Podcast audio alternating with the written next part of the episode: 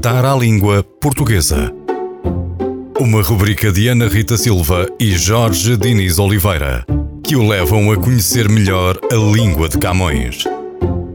Desde a origem de expressões e regionalismos, a curiosidades sobre a nossa língua, imprecisões gramaticais e linguísticas recorrentes. Dar à Língua Portuguesa. Para ouvir na Rádio Antena Minho e em podcast em antenaminho.pt. Boa tarde, caros ouvintes. Quem é que está de volta? Quem é? Para mais um episódio da rubrica Dar à Língua Portuguesa? Nós. Ana Rita Silva. e. Jorge Diniz de Oliveira, Muito bem. Onde? na vossa rádio favorita, Antena Minho. Pois claro, pois claro. Conta-me lá, que tal esta última quinzena em termos de língua portuguesa, Jorge Diniz? Há algo que gostasses de partilhar connosco? Sim, faço um esforço, quer dizer, não é propriamente difícil, mas faço um esforço para tentar aprender regularmente palavras novas. Muito bem. Trago aqui uma nova palavra do dia: estatuir, que significa fazer uma estátua. Significa determinar, regulamentar por estatutos, decretar. Por exemplo, as normas estatuídas no artigo 2 do Decreto-Lei ABC. Muito coisa. bem, isso. Ótimo, excelente, estatuir. Eu também trago duas palavras novas, ou, quer dizer, pelo menos novas para mim. São elas ingente, I-N-G de gato E-N-T-E, ingente, que significa grande, enorme, desmedido. Por exemplo, a gestão da pandemia foi e é uma tarefa ingente. E a segunda que quis eh, trazer para partilhar convosco é acinte, com C de cão, portanto A-C-I-N-T-E, que, quando usado como substantivo masculino, significa comportamento que, de forma eh, intencional, visa ofender ou provocar alguém. Dou-vos um exemplo prático. O corte da via era um assinte à circulação dos cidadãos. Ingente e assinte. Eu desconhecia completamente essas palavras. Mas tu disseste algo, trago-vos uma palavra ou duas palavras novas. Palavras novas, pelo menos, eh, para ti. Hum. Mas eu, eu, se calhar, eu gostaria de eventualmente ter aqui um programa onde realmente tentássemos trazer palavras novas, inventadas por nós. Inventadas? Ah, isso era tão para ver giro. se, se começamos a introduzir um novo vocabulário na língua portuguesa. É o desafio que te deixo. Eu tenho, eu tenho algumas que gostaria de tentar. Eu às vezes faço isso nas minhas formações, nos- nas dinâmicas do grupo, palavras. inventar palavras Claro. novas. Por acaso faço. Faz todo sentido. Sim, sim. Mas dentro, obviamente, das regras da língua portuguesa. E Claro, nós conseguimos. claro, Fica claro. aqui um desafio para um programa. Boa. Outro desafio, que não é necessariamente para ti, mas para o Paulo Monteiro, o desafio é lançar uma edição do Correio do Minho em que o esforço é ter palavras, ou, ou seja, tentar substituir as palavras mais comuns palavras realmente menos conhecidas. Um desafio àquilo e no Ribeiro. Portanto, o Correio do Minho, uma edição ah, só com, com, com palavras pouco, pouco conhecidas. Olha, gosto muito dessa ideia. Fica aqui um desafio que me parece ser interessante. Gosto muito. E deixa-me só acabar aqui de apontar no meu caderninho preto estas duas novas palavras e recordar-me de uma frase que nós aprendemos no primeiro episódio e vou utilizá-la aqui. Para o que me dizes, Ana Rita, tenho ouvidos de tísico. Muito bem, isso mesmo. Portanto, para quem não sabe do que estamos a falar, erro crasso, já agora.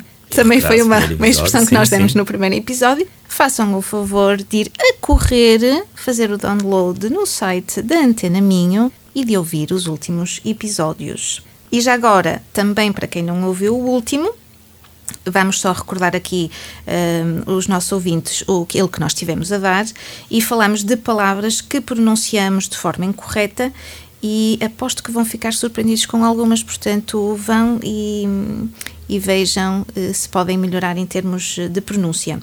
Hum, já agora, usaste alguma delas nestes últimos 15 Usei, dias? usei. Usei prolixo. Estava a referir-me à apresentação de alguém Uhum, que, que foi, que foi prolixa porque foi concisa, não Uhum. utilizou palavras em excesso nem desnecessárias. E hoje, Ana Rita, trouxemos conteúdos diferentes.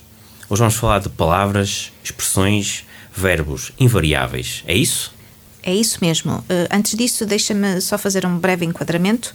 A verdade é que, segundo a regra, o verbo faz concordância com o sujeito em género, isto é, se é masculino ou feminino, e em número, se é singular ou plural, e o mesmo se aplica uh, aos adjetivos em relação ao- aos substantivos a que se referem.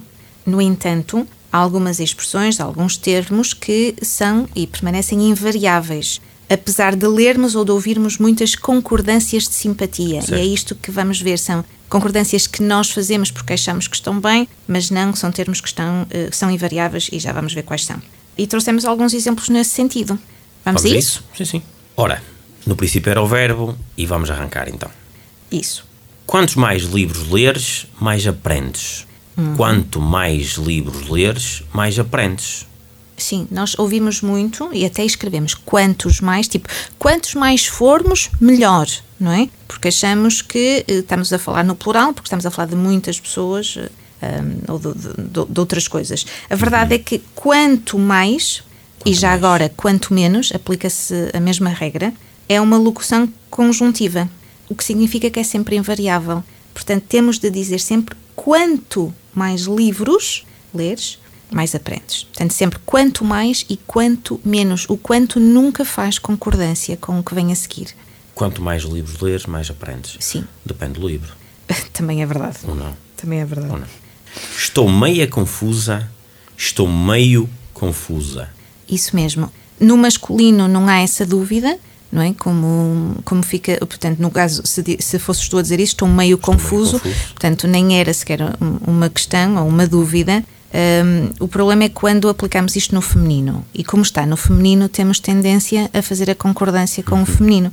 E dizemos muitas vezes: estou meia confusa, estou meia perdida, estou meia avariada da cabeça, coisas do género. Só que meia aqui não é adjetivo, é um advérbio, porque aqui é a mesma coisa que dizer mais ou menos. Estou mais ou menos confusa.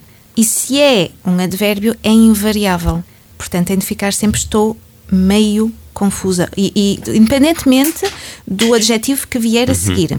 E a mesma coisa já agora, se vier um plural a seguir, imagina que nós dizemos nós estamos meio confusas. Portanto, o- é invariável tanto em género como em número. Eu diria estamos meio confusos. Uh, sim, exatamente, exatamente, não é Mas- meios mas confusos. É isso, é isso. Não, não, não, posso usar o plural. Exatamente. J- Mas já agora, para que, para que não haja aqui nenhuma confusão, dizemos meia hora. Mas aqui meia, em meia hora, não é? 30 minutos, não é um advérbio, é um adjetivo que significa metade. É metade de uma hora. E, portanto, aqui essa regra não se aplica porque estamos a falar de situações diferentes. Certo. Hum, interessante. Duas semanas são o suficiente para curar uma gripe. Duas semanas é o suficiente para curar uma gripe. Isso mesmo, aqui o verbo é invariável, eh, portanto é sempre a segunda que nós temos de privilegiar. Duas semanas é o suficiente. Porquê? Porque quando um verbo indica uma quantidade, que é o caso aqui deste exemplo, ou quando indica um peso, dou-vos um exemplo, 6 quilos é demasiado para um gato. Não dizemos 6 quilos são demasiado para um gato. Um gato dos bosques, acho que não. mas os, os de casa eh, é claramente muito. Quando o verbo indica também uma medida, por exemplo, 300 km é uma distância considerável, não, é? não dizemos 300 km são uma distância considerável, ou um preço. 50 euros não chega para atestar o depósito hoje em dia. Não dizemos 50 euros não chegam. Portanto, recordem-se, por favor, quando o verbo é invariável, quando estamos a falar de quantidade, de peso, de medida e de preços. Faz sentido? Faz sentido, faz sentido. E portanto, duas semanas é o suficiente para curar uma gripe. Isso. Gosto das camisas verdes e rosas. Gosto de camisas verdes e rosa. E rosa, exatamente. E rosa. E porquê? Quando as cores têm a sua origem num substantivo, é o caso de rosa, laranja, turquesa, creme, cinza. Tantas Estás a cores, lembrar-te de mais alguma? cores. De cores? Sim. Tenho que ir buscar os pantones. De- Olha, lilás, Lilás. por exemplo, são empregos na sua forma invariável. Portanto, diríamos gosto de camisas verdes e azuis, mas quando o adjetivo advém de um substantivo, então fica na sua forma invariável. Portanto, independentemente do número, é sempre eh, no singular. Aqui, neste caso, rosa. Ora, próxima. Houveram muitos erros e devem haver muitos mais. Houve muitos erros e deve haver muitos mais. Isso. É importante passar aqui algum tempo para recordar o seguinte: o verbo haver, quando é sinónimo de existir, como é aqui o caso, portanto, se substituirmos haver por existir, existiram muitos erros e devem existir muito mais, está correto. Um, mas dizia eu, quando o verbo haver é sinónimo de existir, nunca, e fixem isto por favor, nunca, jamais, em tempo algum, se faz a concordância, jamais, Salomé, se faz a concordância com aquilo a que se refere. Portanto, por favor, não é correto dizer hajam, para que não hajam dúvidas, houveram muitos casos de Covid hoje, haverão mais ainda amanhã. Portanto, nunca se põe no plural. Lembrem-se do seguinte, pode ser que ajude. No presente, se estiverem, a, se estiverem a dizer isto no presente, não dizem hão. Hão muitos casos hoje, não é? Vamos dizer, há muitos casos. É a mesma coisa quando está no passado ou quando está no futuro. Pronto, isto por um lado.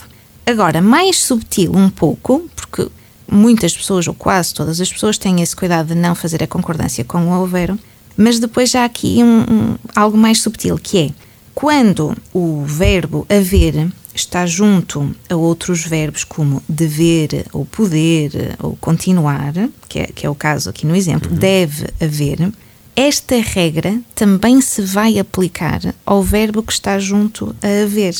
Aqui, no fundo, vai prevalecer a regra do haver.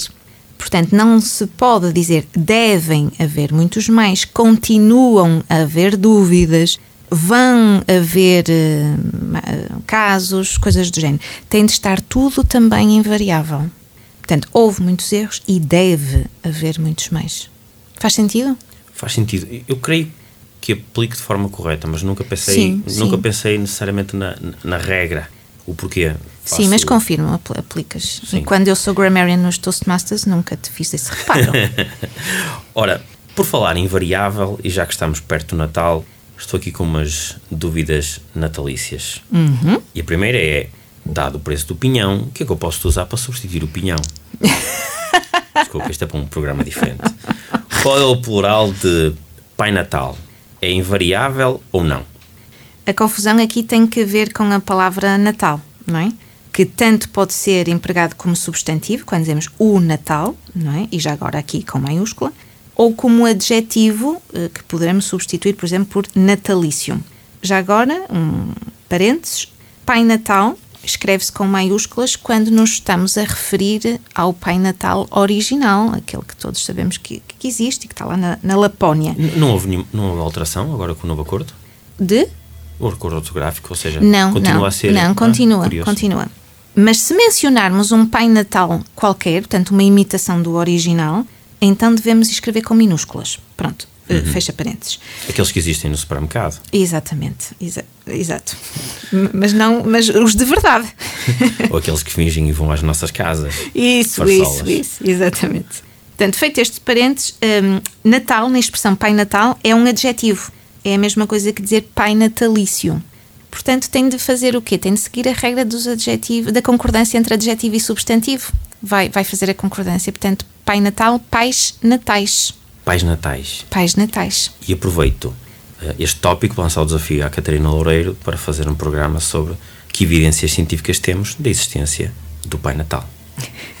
Ora, continuando ainda em elementos natalícios, e o caso do bolo rei? Qual é o plural? Bolo rei, que interessante. Aqui é um pouco diferente uh, e até há duas correntes que defendem plurais diferentes para esta expressão. Uh, o mais comum e usual é bolos reis. E porquê? Quando uma expressão composta, que é o caso bolo, hífen, rei, uh, portanto, quando uma expressão composta é formada por dois substantivos, bolo e uhum. rei são dois substantivos, então o plural recai sobre os dois substantivos. Mas há outra regra que diz o seguinte: só o primeiro substantivo toma a forma de plural quando o segundo termo da composição é um substantivo que funciona como determinante específico. Uhum. Ou seja, aqui, rei é um determinante específico de bolo? Não existe bolo que não seja bolo rei? Fica aqui a dúvida, não é? Para ser mais simples, uh, pensem no, no, neste exemplo: navio-escola. Nós vamos dizer navios-escola, porque escola é um determinante específico de navio. Os linguistas perdão, um, dividem-se. Eh, eu diria que, na medida em que a primeira opção é mais consensual entre os especialistas e também é mais usada, recomendamos o plural nos dois substantivos. Neste caso, bolo e rei, portanto, bolos reis. Bolos reis. Bolos reis. Olha, fiquei foi com vontade de comer agora nesta fase final do nosso programa e deixa-me já deixar uma nota de Feliz Natal aos nossos ouvintes e não se esqueçam de nos enviar por e-mail, por mensagem nas redes sociais, onde podemos comprar o melhor bolo rei do Minho. Olha, interessante. Depois vou-te pedir em privado a tua sugestão para não termos aqui publicidade no nosso programa. Sim, mas quero sim. que me digas onde é que tu recomendas que eu possa comprar o bolo rei para o Natal. Eu, eu, por acaso, recomendo-te mais facilmente bolo rainha. Já agora, bolos rainhas, no plural, está bem? Certo. A diferença é que o bolo rainha não tem frutos cristalizados, é só secos. E tenho, Prefiro. tenho um, um sítio em específico Ótimo, para, hum, para te indicar. Olha, hum, já agora, antes de rematar, uh, só uma questão que não tem que ver com o tema, mas tem que ver com o Natal. Tu costumas dizer gila ou chila? Sabes aquela, aquela variedade da, da, da abóbora, assim um bocadinho mais fibrosa, que usamos até muito tens nos as doces? de fão? Isso, isso, exatamente. Chila. Tu dizes Chila Digo. com CH. Também podemos dizer Gila, Gila com G de gato. Portanto, Gila e Sheila estão corretos. Sheila tem a de ser com CH. Eu há pouco vi escrito sonhos de Sheila, Uhum. Sheila com X, mas Sheila com X significa sujidade, imundice. Portanto, tenham cuidado com aquilo que escrevem. Se calhar estão subtilmente a dar-nos indicação sobre aquilo que estão a vender Pois, e, portanto, não pois. podem ser acusados de publicidade enganosa. Bom, Talvez. Admito, será certamente só, só erro. Sim, foi gralha, foi gralha. Caros ouvintes, é tudo por hoje. Recordamos que esta rubrica está ainda disponível no site Antena Minho. Podem fazer download e partilhar com os vossos amigos e conhecidos. Cá estaremos daqui a 15 dias para mais um Dar à Língua Portuguesa. Não sem antes desejar um Feliz Natal a todos os nossos ouvintes. Feliz Natal e até breve. Até breve. Dar à língua portuguesa. Uma rubrica de Ana Rita Silva e Jorge Diniz Oliveira, que o levam a conhecer melhor a língua de Camões. Desde a origem de expressões e regionalismos, a curiosidades sobre a nossa língua, imprecisões gramaticais e linguísticas recorrentes. Dar à língua portuguesa. Para ouvir na Rádio Antena Minho e em podcast em antenaminho.pt.